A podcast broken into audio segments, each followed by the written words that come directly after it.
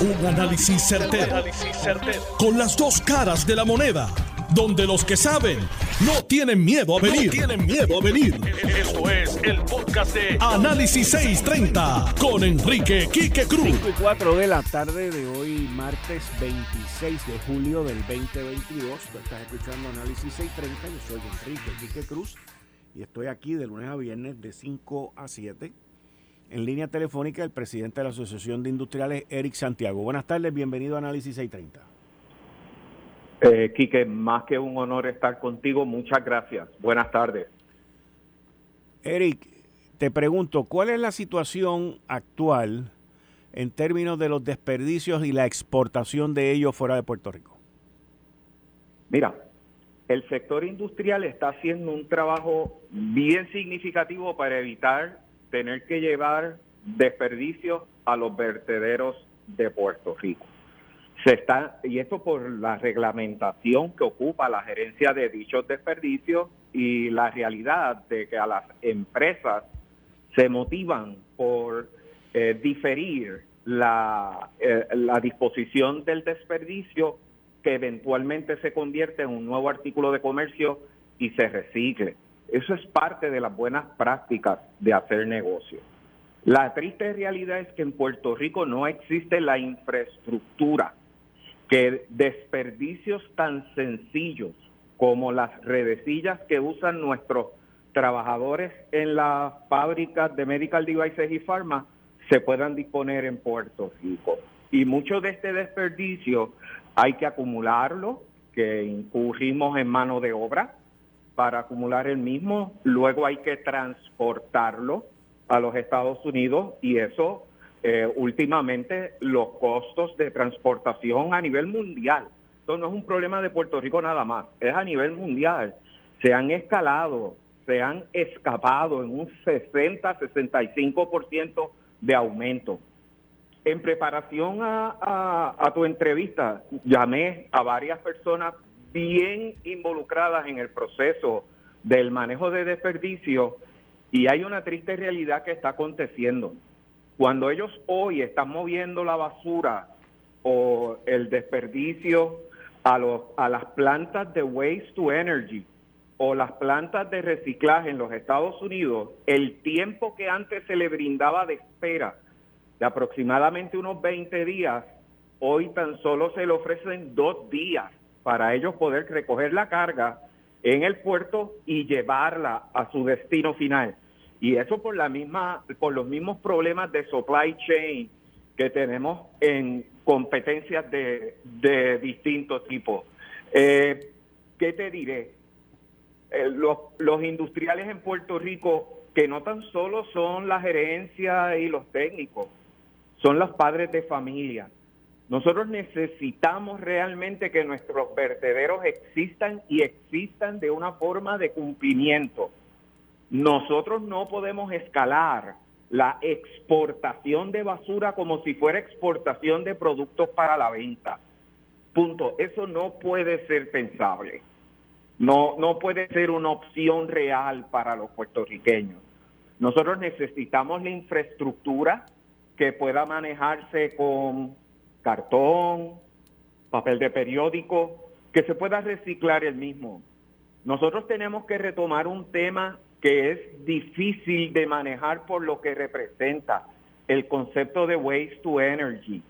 Nosotros en Puerto Rico estamos exportando desperdicios que luego son convertidos en energía en plantas en los Estados Unidos y esa energía barata se le da a los ciudadanos de esas jurisdicciones. Es, es, difícil de entender por qué Puerto Rico no puede tener un modelo similar. Yo puedo entender los conceptos pro ambiente y la discusión de proteger el ambiente, oye, porque a todos nos corresponde proteger el ambiente, de eso no quede la menor duda, pero tenemos que trabajar con leyes, programas iniciativas que están aprobadas desde 1992 o desde antes. Ha habido programas bien hechos de parte del gobierno, muy bien pensados, muy bien estructurados. No tan solo eso, Quique. con los fondos asignados sin implementarse. Mira, aquí hubo una empresa de Waste to Energy que se trató de, de, de ubicar en el área de Arecibo. Las quejas y las protestas pues no, nunca cesaron. Y, y yo entiendo, por lo que recuerdo de aquella época, que se comenzó de una manera incorrecta. Porque el programa, el, perdón, el contrato que firmó el gobierno en aquel momento con esa empresa obligaba a los municipios a firmar con ellos y creo que el costo en aquel momento, vamos a decir, de los municipios en promedio, estaba a 18 dólares la métrica que se utilice, la tonelada o no sé qué más la transportación, y esta compañía de Waste to Energy les quería cobrar entre 36 y 38 dólares. Y tú no puedes comenzar una una empresa eh, donde el gobierno, tú negocias con el gobierno para que el gobierno obligue a otros a hacer algo contigo. El mercado libre y el mercado es lo que debe de regir las fuerzas en todo esto, sin contar todos los escándalos de corrupción que hemos estado viviendo en el último año que tienen que ver con la basura. El problema obviamente va a continuar creciendo porque en Puerto Rico hoy no existe una solución. Ahora, te voy a dar un ejemplo. Tú que estás con, como presidente de la Asociación de Industriales. Hoy en el Senado se aprobó un proyecto que ahora va a ir de nuevo a aprobación. Se aprobó en el Senado para que este proyecto avance hoy 64 a 32. Y estoy hablando del proyecto que se llama CHIPS, que tiene que ver con un subsidio de 280 mil millones de dólares para trabajo de investigación y aumentar la competitividad de los Estados Unidos en términos de la manufactura de los semiconductores, de los chips. Ahora, de ese pote de 280 mil millones, pues yo entiendo que aquí en el gobierno tratarán de traer dos o tres, o por lo menos una o dos empresas que vengan a manufacturar aquí. Yo recuerdo aquí hace 20, 30 años cuando Intel estaba en el corredor de la carretera 30 y habían otras compañías de semiconductores que se fueron. Pero ¿qué pasa? ¿Cómo nosotros podemos atraer empresas que vengan para acá si tenemos un problema con la disposición de desperdicio? No, no es tan solo la disposición de desperdicio. Ese es el tema que estamos discutiendo hoy porque, el problema de competitividad de Puerto Rico tenemos que hablarlo bien profundamente. Mira, eh, yo tengo gerentes generales, cosas tan básicas, nada de números, es cosas tan básicas, que reciben mensajes diariamente de cuál es la nueva crisis en Puerto Rico que puede poner en riesgo el embarque de productos a los Estados Unidos o al mercado mundial. ¿Cuál es el nuevo problema que hay que atender? La mala noticia del día. Ese problema de imagen es devastador y es un issue que afecta a la competitividad directa de las operaciones en Puerto Rico. Pero si queremos hablar de cosas empíricas, de data, pues vamos a hablar de cómo se está comportando el costo de operar en Puerto Rico. Mano de obra, energía, transportación, disposición de desperdicio, leyes que se le imponen de forma unilateral al sector privado, que en muchas ocasiones en realidad si, si lo dialogamos y buscamos la forma más efectiva, lo llevamos a éxito. O sea, el éxito en Puerto Rico es alcanzable. Así hemos sobrevivido desde la eliminación de la sección 936 a base, del esfuerzo, de la dedicación, del entusiasmo, de la inteligencia, del interés, de las luchas sin límites 724 de la gerencia puertorriqueña en Puerto Rico y de la gerencia puertorriqueña en los Estados Unidos, a lo que ya llamamos diáspora.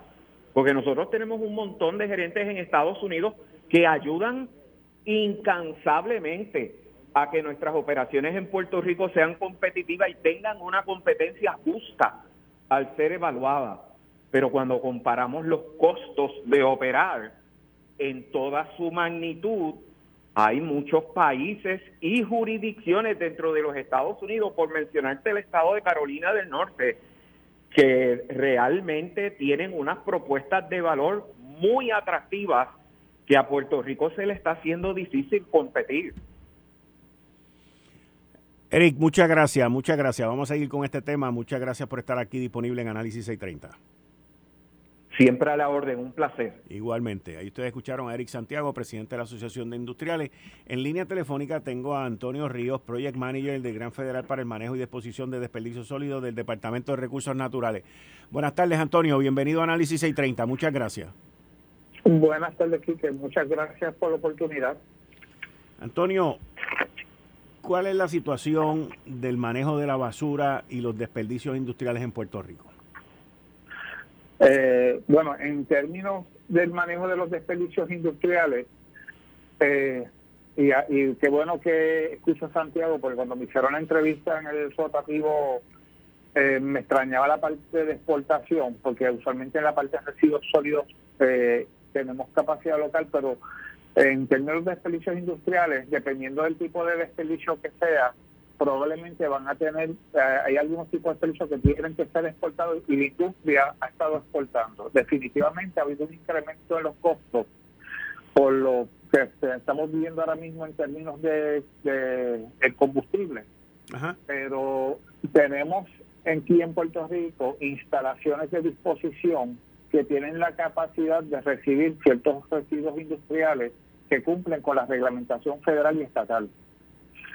En ocasiones tenemos también, y he estado en, reuniones con eh, organizaciones eh, en términos de a nivel industrial, en el concepto que muchos muchas de estas industrias se mueven hacia un concepto de basura cero, pero muchas de estas compañías aún el concepto de la incineración la incluyen dentro de su concepto de basura cero porque se, se, se enfocan solamente en que no se disponga en el vertedero y ven esto como una alternativa.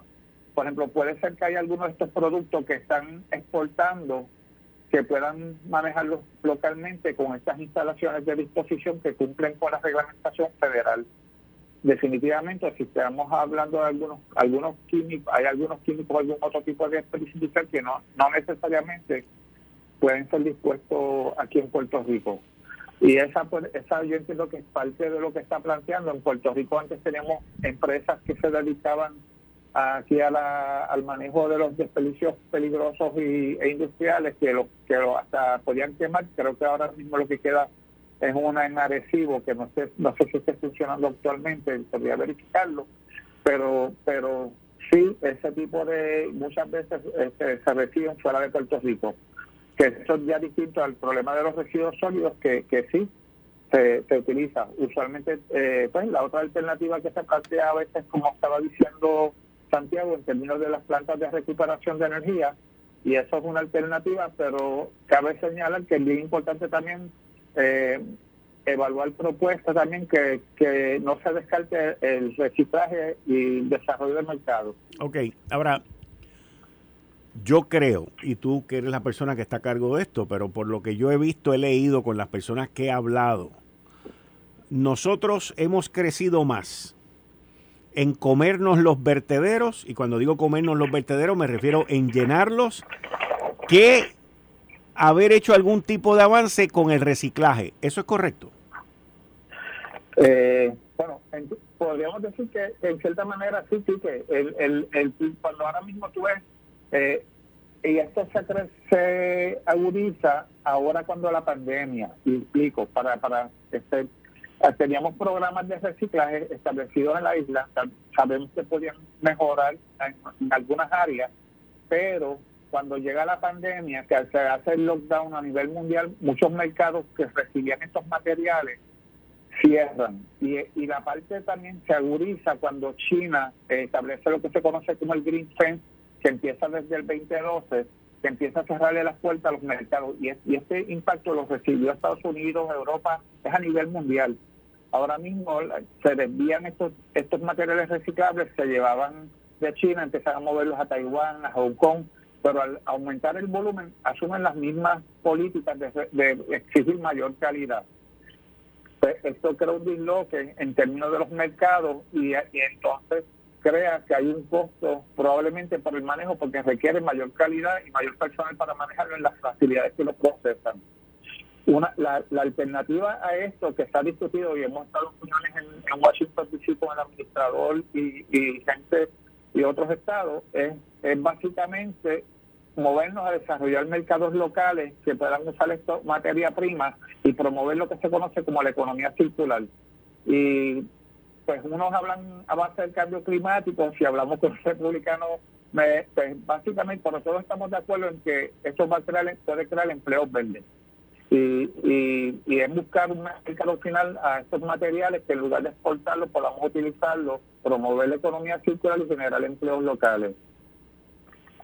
Ok, ¿y cuáles son las alternativas entonces? Porque de, la manera que, yo veo esto, en, el artículo del periódico en el cual tú sales que te mencionan a ti, tú haces unas declaraciones en el periódico El Vocero, ahí dice que nosotros tenemos capacidad para 28 años.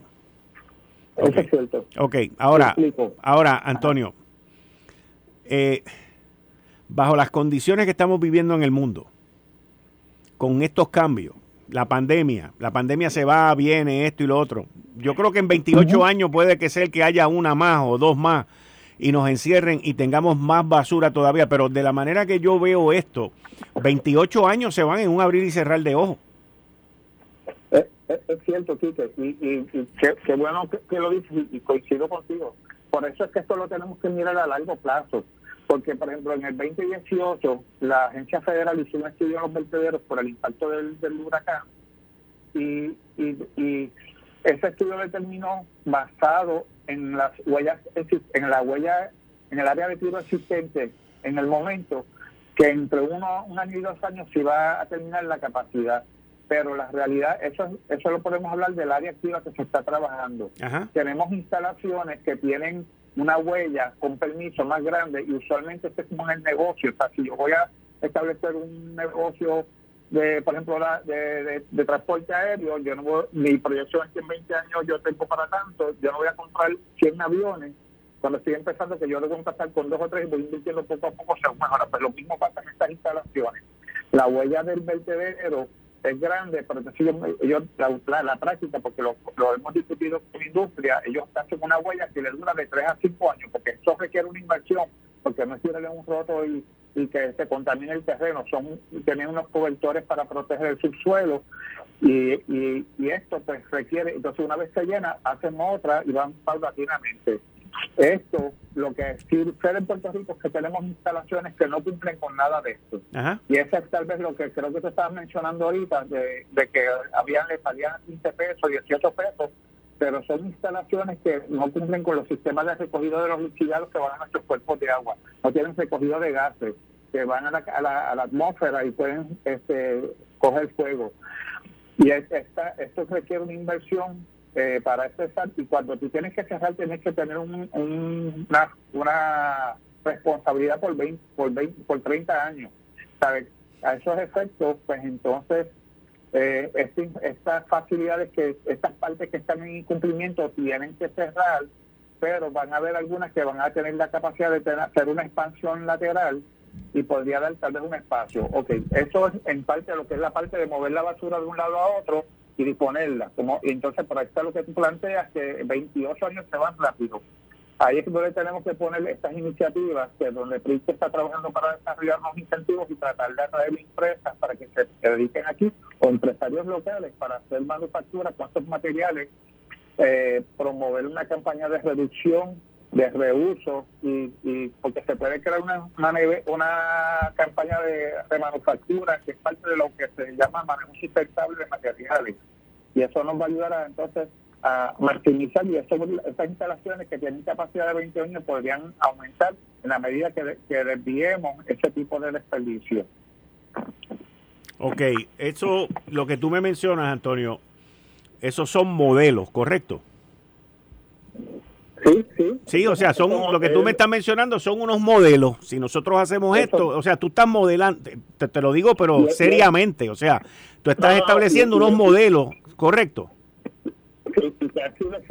En California. no, no, no. Oye, yo sé, yo sé, yo sé, yo sé que ha sido exitoso en otros sitios, pero en Puerto Rico no. El problema, el problema con los modelos que nosotros tratamos de implantar aquí es que el puertorriqueño se comporta de una manera y en California se comportan de otra y en, Inglaterra de otra. Y entonces eh, nosotros aquí tenemos una ley de reciclaje que todavía no, estamos en incumplimiento. El, gobierno está completamente en incumplimiento porque no hemos llegado a los porcientos de reciclaje.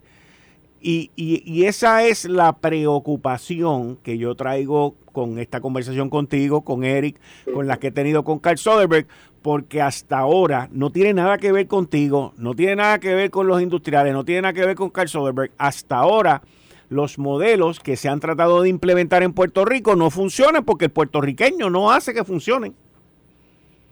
Sí, y, este, probablemente tienes razón. Lo que pasa es que ahora esto va a requerir una una capacitación de los mismos este, jefes municipales, alcaldes, coordinadores, de que, ve, por ejemplo, lo que pasa es que muchas veces, cuando se empezó a hablar de reciclaje aquí, se veía como que el reciclaje era que era para hacer, que todo el mundo hacía chavo.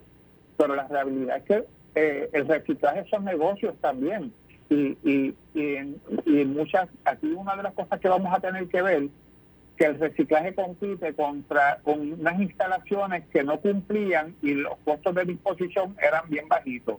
Ahora estamos entrando en un momento que eh, decíamos, viene el oso, viene el oso, llegó el oso, ahora hay que poner estas instalaciones de disposición en cumplimiento y, que, y cómo vamos a tener que analizar eso. No es de que el municipio pueda generar dinero porque recicla, que es una, una, una visión errónea. Tenemos que verlo desde la perspectiva que el costo de llevar a reciclar va a ser menor, probablemente me va a costar en el vertedero o el sistema sanitario entre 38 a 55 dólares la tonelada, por ejemplo, 40 a 50 dólares la tonelada, mientras que el reciclaje, si yo lo llevo a una instalación, me puede costar 20 dólares, que es mucho más económico, entonces tengo un costo evitado y me va a ayudar este, y, revisitar las rutas de recogido y maximizar y a veces en los mismos contratos, en lugar de hacer un contrato contrato tipo combo, que me, me, incluye recogido por disposición, me cobran cuánto es el recogido y la disposición yo la pago por, peso. Y eso y a la medida que yo incremento reciclaje, empiezo a tener reducción en el costo de disposición. Aparte de lo que me reduzco, porque la otra me va a salir más económico. Antonio, muchas gracias. No es la primera ni la última vez que vamos a hablar de este tema, según va a seguir poniéndose un poquito más difícil la cosa en esta isla. Pero muchas gracias. Y en cuanto al modelo de energía, pues te explico que sí, que el, costo era de 36.5 por tonelada. Exacto. Mientras que en aquel momento habían otras empresas que a los municipios se la estaban ofreciendo entre 18 y 20 dólares. Pero ya sabemos los fraudes y los delitos federales que cometieron también muchas de esas empresas, específicamente una. O sea, y es lo que crea el ambiente también para esto. Ahora, ¿por qué Energy Answer le estaba obligando con un contrato que firmó con el gobierno a que los municipios le pagaran el doble de lo que los municipios estaban pagando? Que debe ser muy de cerca de lo que están pagando los municipios ahora, después que arrestaron a esta gente y esa compañía pues está fuera de circulación casi. O sea, el, el ambiente que se crea es lamentable porque al final los que vamos a terminar pagando esto vamos a ser nosotros cuando los municipios vengan y nos digan, mira, te voy a cobrar 25 pesos, 100 pesos mensuales por la basura. Sí, sí. Y, eso, es un tema que, que muy interesante que se podría discutir porque, por ejemplo, eh, ese, ese tipping fee era similar a las instalaciones que cumplían definitivamente el mismo problema que tiene el reciclaje de competir con las instalaciones que no cumplen lo tiene cualquier proyecto que tú quieras establecer. Y, en, ese aspecto, ese proyecto tenía un escalante que iba a incrementar anualmente probablemente el costo de disposición, al igual que el Power Purchase Agreement de, de, venta de energía a, prepa. Sí. Pero nada, eso es algo que podemos discutir eso con más calma. Seguimos, Antonio. Muchas gracias por tu disposición. Seguimos hablando. Super, Bien, muchas gracias. Ustedes escucharon a Antonio Río, eh, manager de Project Manager de Gran Federal para el manejo y disposición de desperdicio sólido en el Departamento de Recursos Naturales. Eh, estás escuchando el podcast de Noti1. Análisis 630 con Enrique Quique Cruz. Buenas tardes. Continuamos aquí en Análisis 630. Yo soy Enrique Quique Cruz. Hoy martes 26 de julio y en esta ocasión nos acompaña el subsecretario, lo que se conoce como el Undersecretary del el Army de los Estados Unidos y me refiero a Gabe Camarillo o me va a permitir llamarlo Camarillo. Buenas tardes, Gabe. Bienvenido aquí a Análisis 630. Gracias. Gracias por recibirme en el estudio eh, ahora. Ah, he tenido una maravillosa visita a la isla de Puerto Rico. Ah, estoy sumamente impresionado por la hospitalidad de todos aquí. Gabe, ¿qué, te trae a ti a, Puerto Rico? El motivo de la visita, que me imagino que debe tener varios motivos, pero ¿cuál es el motivo principal? Más bien era la visita para primeramente, uh, visitar el ayudante general de la Guardia Nacional de Puerto Rico, Reyes. General Reyes, y también vine a una junta que tuvimos aquí cerca de la LULAC, que es, la Liga de Ciudadanos Américos Unidos. Y yo estaba aquí para platicar un poco de los ah, del trabajo en, el ejército de, los Estados Unidos y lo que necesitamos nosotros para, uh, para ¿cómo se dice? Recruiting. Para reclutar, eh, Puerto Rico es un centro de reclutamiento también, ¿eso es correcto? Sí, correcto. ¿Y el interés por parte de los puertorriqueños sigue estando ahí en términos de servir en el ejército de las Fuerzas Armadas de los Estados Unidos?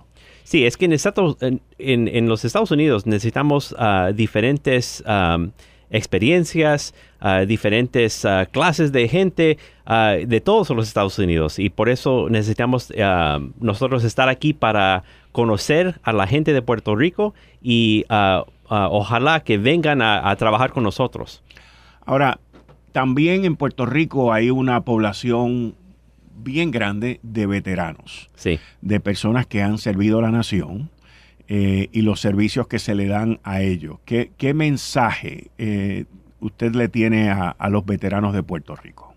Pues más bien primer, primeramente uh, uh, mucha, uh, ¿cómo se dice? Gratitud Agradecimiento. Agradecimiento, sí. Uh, permíteme, porque mi español está un poco... Sí, pero yo te ayudo, yo lo ayudo, así que no se preocupe. Adelante con eso. Cuando se tranque un poquito, me dice y yo lo ayudo. Muy bien, gracias. Um, agradecimiento. Agradecimiento a, todo el servicio de los uh, veteranos aquí de, uh, de, Puerto Rico.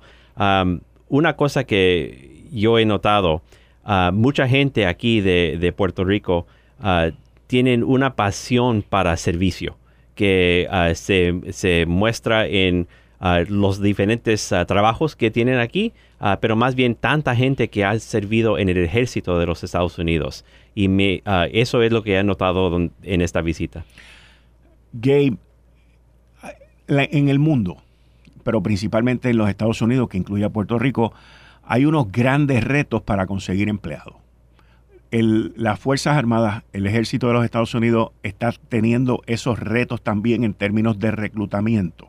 ¿Reto? Reto challenges. Sí. In, terms of recruiting, para reclutar gente. O sea, there's a challenge for recruiting people in the private sector. And my answer is, my question is basically if those challenges are also in recruiting in the armed forces.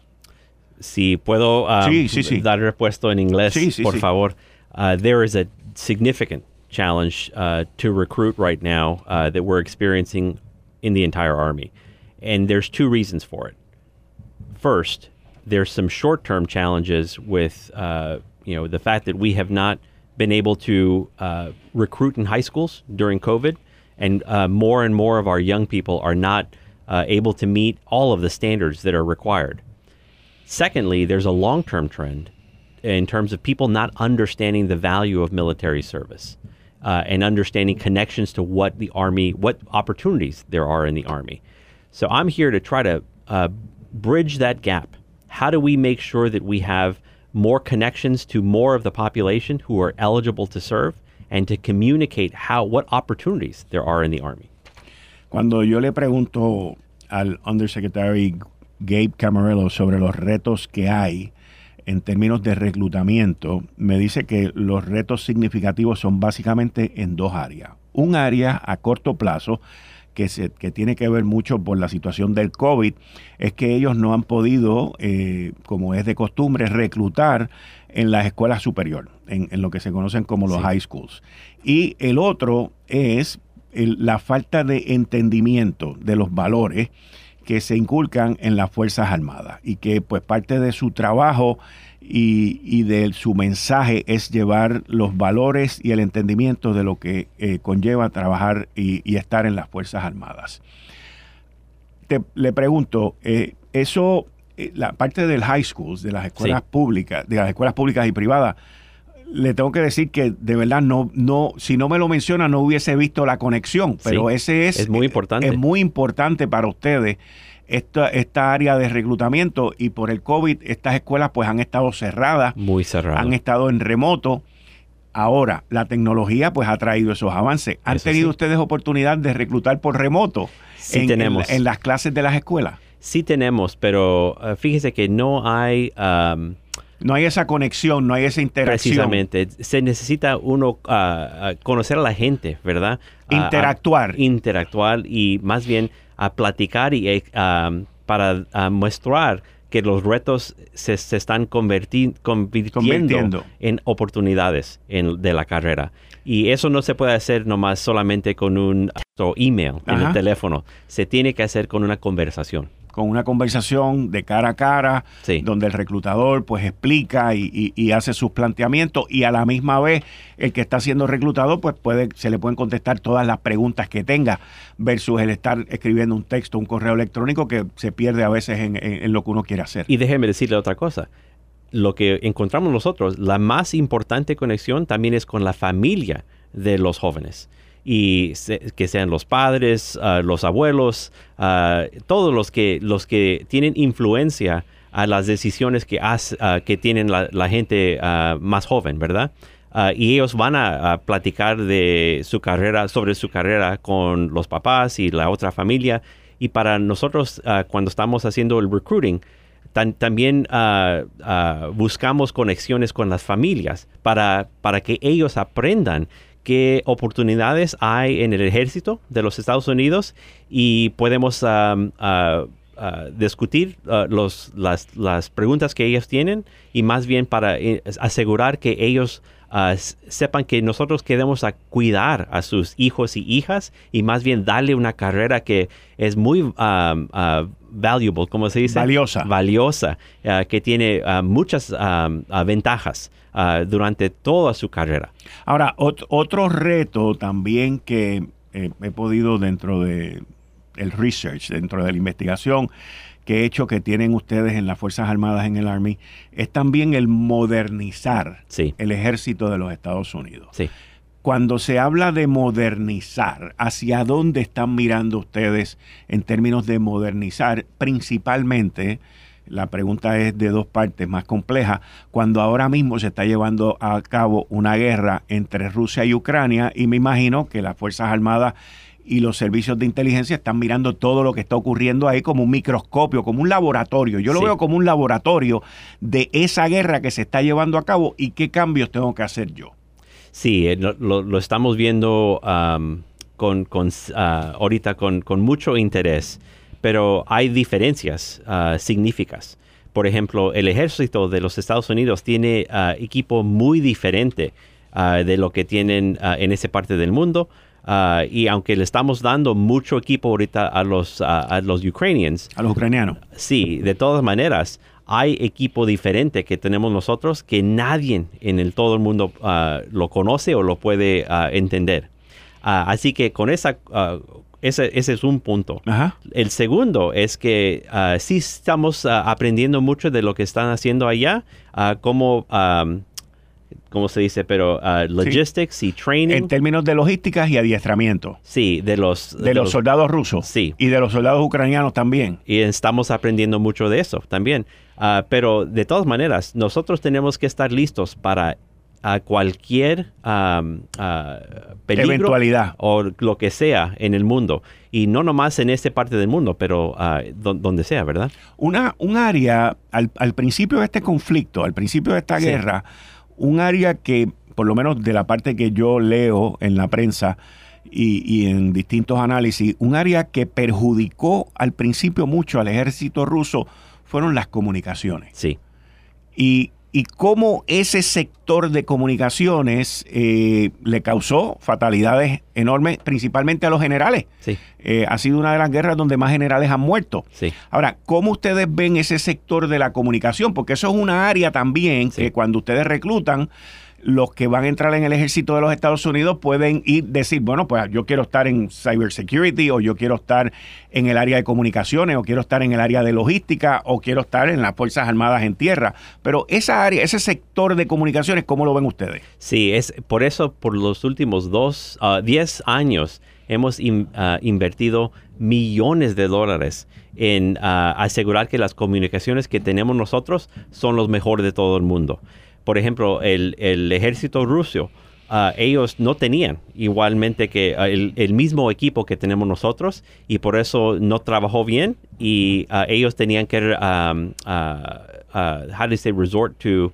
Um, tenían que utilizar, utilizar otra, otros métodos que son, podríamos llamar anticuados o anticuados o, simplemente un teléfono. Un teléfono celular. Celular que, que usan, pero eh, con eso todos pueden oír lo que están haciendo, ¿verdad? Nosotros tenemos uh, uh, equipo muy diferente de comunicaciones y el, el esfuerzo de, ah, asegurar que nosotros tenemos ah, comunicaciones que no se pueden um, interrupt o... Que no se pueden interrumpir o que, que pueden hackearlas o, entrar a ellas. Es algo lo que estamos invirtiendo mucho dinero para hacer. Y más bien también also, ah, otra cosa que le quería decir, nuestros soldados en el ejército, ellos se entrenan a con diferentes equipos para usarlos en diferentes maneras para asegurar que esto no se pase a, ellos también. Ok, y cuando, cuando usted habla de que están invirtiendo millones en, comunicaciones y en, tecnología y todo esto, ahí entonces entra la pregunta,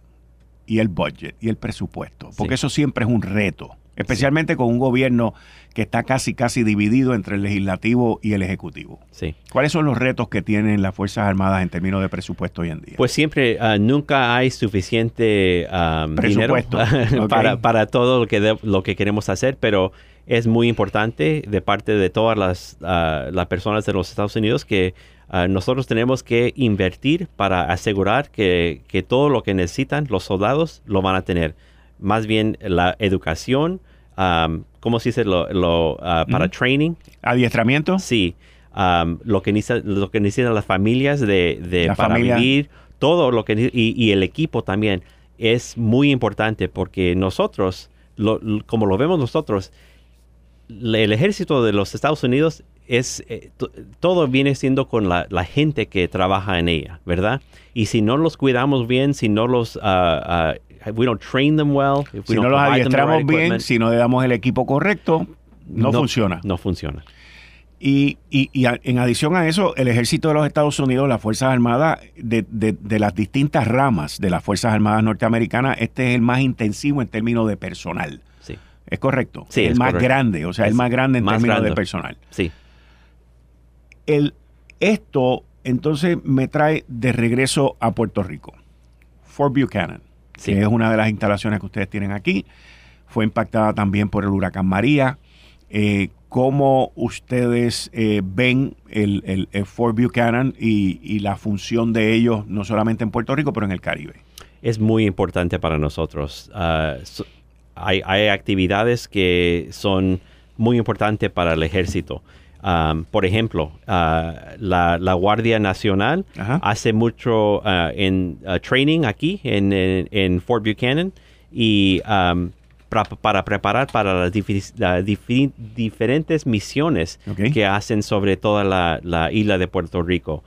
Igualmente, nosotros vemos que, por ejemplo, también, por ejemplo, una de las cosas que yo he visto que los edificios en Fort Buchanan están uh, um, they're improving them. los están mejorando, los están este, eh, remodelando. Remodelando, precisamente, para asegurar que uh, los soldados que están ahí tengan um, las facilidades que necesitan um, uh, y para preparar para todas las misiones que tienen que hacer. Así que um, we are making an investment in Fort Buchanan over a long period of time to make sure that it's ready for uh, all of its missions. Están haciendo una inversión en, en, en, el fuerte Fort Buchanan para todas las misiones que, que se vayan a presentar y estar preparados eh, en, esta, con esta infraestructura que están remodelando en, el Fort Buchanan.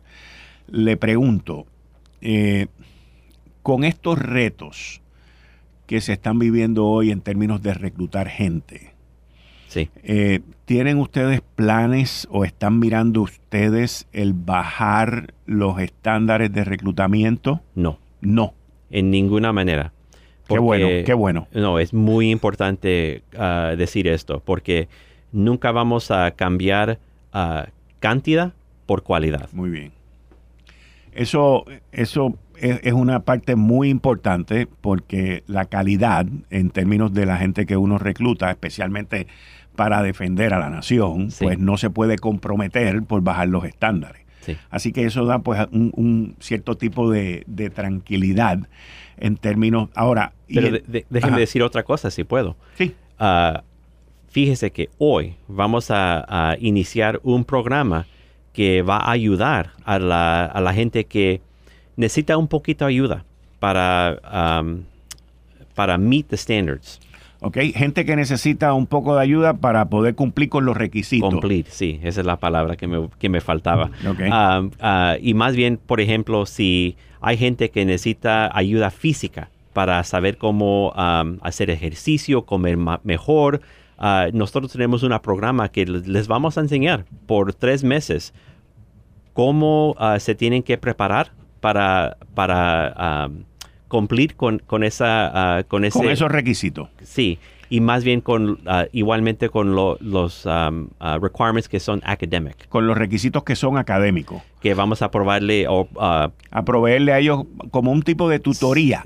Precisamente. Para que estas personas que están deficientes, pues quizás en matemáticas o quizás en el español o en alguna de las áreas de estudio, pues puedan... ¿Cómo les podemos ayudar? ¿Cómo ustedes le pueden ayudar para que esa persona llegue al nivel? Pero no es que el nivel se va a bajar, sino es que a ti te vamos a llevar al nivel. Sí, es una... In, it's an investment that we're making in the una, una inversión, una inversión que ustedes están haciendo entonces en, en, en esta, en, en, este círculo de, de, reclutamiento que ustedes están llevando a cabo. Precisamente. Eso es nuevo. Es nuevo, desde hoy que lo, vamos a anunciar. Hoy lo van a anunciar. Sí. Ah, que, y, y, eso lo van a anunciar eh, también en la convención que se está llevando a cabo de LULAC. Porque, y la razón que le pregunto es porque LULAC está llevando, creo que hoy también, una feria de empleo en el gobierno federal. Eso sí. Y ahí es donde entonces ustedes van a hacer este anuncio también. Sí, y se llama el Future Soldier Prep Course.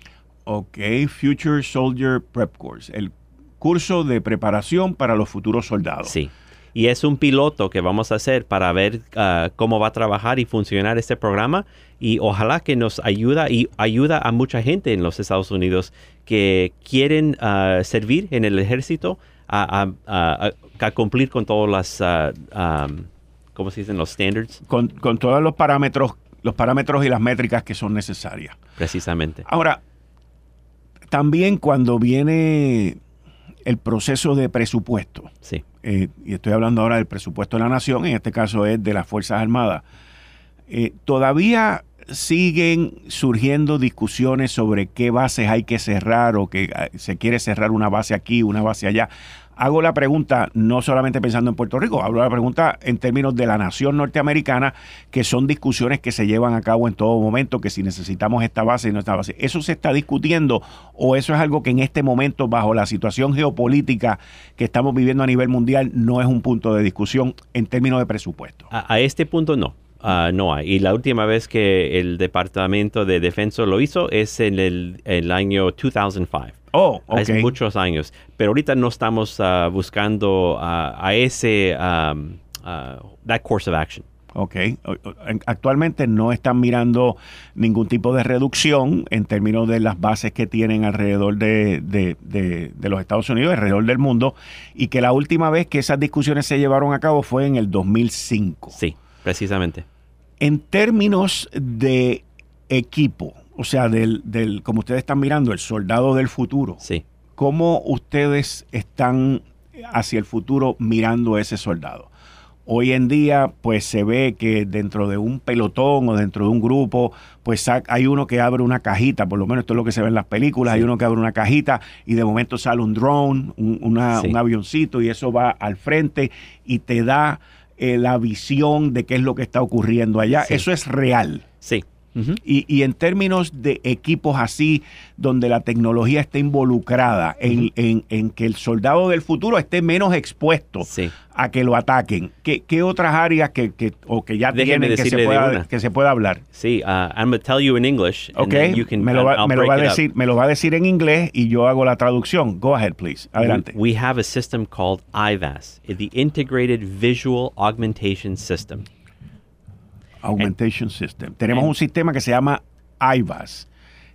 Repeat IVAS. It's the um, integration integrated visual augmentation system. Okay, un sistema visual augmentación, no sé si es así, pero que tiene que ver con la visión y es integrado. Okay, what does that? And what it really is, it's an immersive goggle set. Ah, es un es un goggle, o sea, un, provides training and it provides targeting capabilities. It provides night vision capabilities, uh, and it is developed right now in a partnership with Microsoft. And it is going to change the way that we train and that we prepare soldiers for all types of missions. Would that be? Eh, eh, me está hablando de unos goggles como esto que se ve que, que eh, hay uno, no me acuerdo ahora cómo se llama, pero hay uno que venden por ahí para los videojuegos. HoloLens. Eso mismo. entonces estamos hablando de unos goggles que te cubre toda la visión y te permite ahí una visualización completa Precisamente. que se está utilizando entonces para adiestrar a los soldados. Mi pregunta entonces es, porque me menciona que eso, esos goggles también se pueden utilizar para ver durante la noche, lo que se conoce como night vision goggles. Sí. Esos, en, esos goggles se van a poder utilizar también en el campo de batalla. Sí. Y te van a dar una visualización de lo que tienes al frente. Sí. Te van a dar mucha información. Y te da información también. Y cuando dice augmentation es que amplía la visión normal que puede tener un ser humano, pero ahora estamos hablando con la tecnología involucrada en todo esto. Es que es como una película que tiene información de qué está pasando, qué están diciendo sus, uh, compañeros. sus compañeros. Sí, es mucha información que va a dar a un soldado y es diferente. Y um, en tiempo real es mucha información que, van a poder, uh, poder utilizar, en, tiempo real. O sea que esto está analizándolo todo.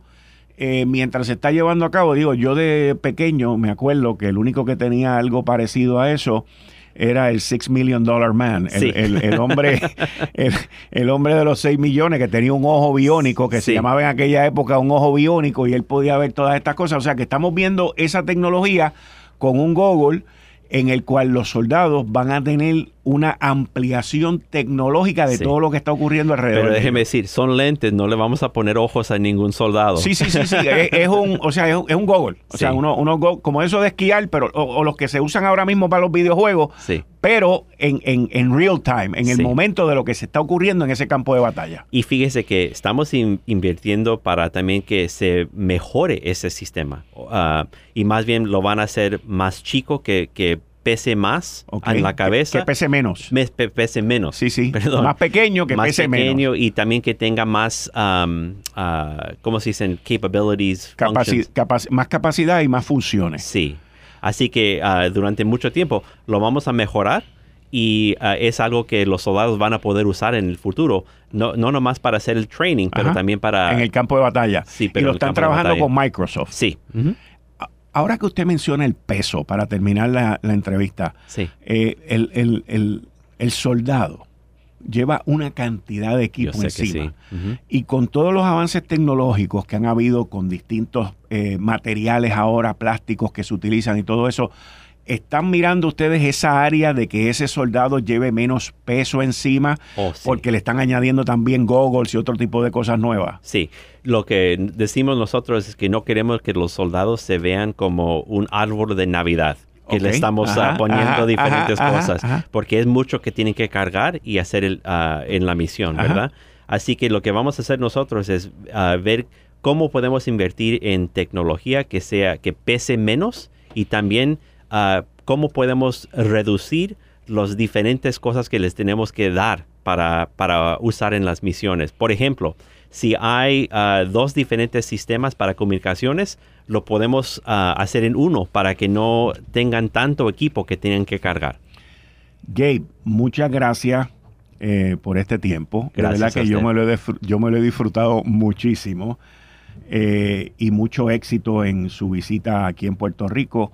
Espero que nos podamos volver a ver y cualquier información y que nosotros lo podamos ayudar a ustedes aquí en Noti1, pues estamos a sus órdenes. Un placer, gracias. Cualquier persona que esté interesada en más información por parte del Army y las Fuerzas Armadas, puede visitar cualquiera de los centros de reclutamiento que hay alrededor de todo Puerto Rico, son prácticamente alrededor de toda la isla, o Puede también entrar a Google y buscar la información con la dirección, las horas de horario y todo lo que está disponible. Actualmente, hoy, ellos están llevando a cabo una feria de empleo en el centro de convenciones donde se está llevando a cabo la convención de Lula, que es League of United Latin American Citizens, y este proceso de reclutamiento, ustedes con mucha probabilidad lo van a ver en distintos medios porque son unas iniciativas que el US Army está llevando a cabo. Con nosotros estuvo aquí el Undersecretary del US Army, Gabe Camarello. Esto fue el, podcast de Notiuno. Análisis 630 con Enrique Quique Cruz. Dale play a tu podcast favorito a través de Apple Podcasts, Spotify, Google Podcasts, Stitcher y notiuno.com.